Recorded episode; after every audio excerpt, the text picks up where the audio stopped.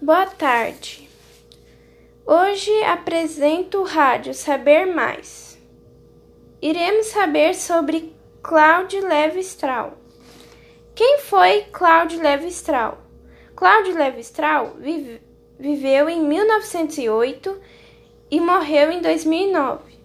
Foi um antropólogo, sociólogo e humanista francês. Foi um dos grandes pensadores do século XX foi considerado mestre da antropologia moderna. Por que Levi Strauss veio para o Brasil? Após completar seus primeiros estudos de graduação, foi convidado em 1935 a lecionar na recém-criada Universidade de São Paulo, através de uma missão universitária francesa. O que foi a missão universitária francesa? A missão francesa contratada para inaugurar as atividades docentes na Universidade de São Paulo, USP, criada em 1934. Que matéria Cláudio Levi-Strauss ensinava na USP?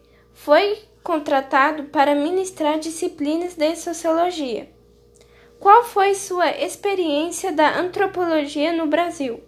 Foi no Brasil que suas reflexões antropológicas ganharam peso ao estudar as populações indígenas na Amazônia e no Mato Grosso. No Mato Grosso. Qual foi a tribo indígena que estudou? Estudou e documentou a vida da tribo Candieus. Obrigado pela atenção e uma boa tarde.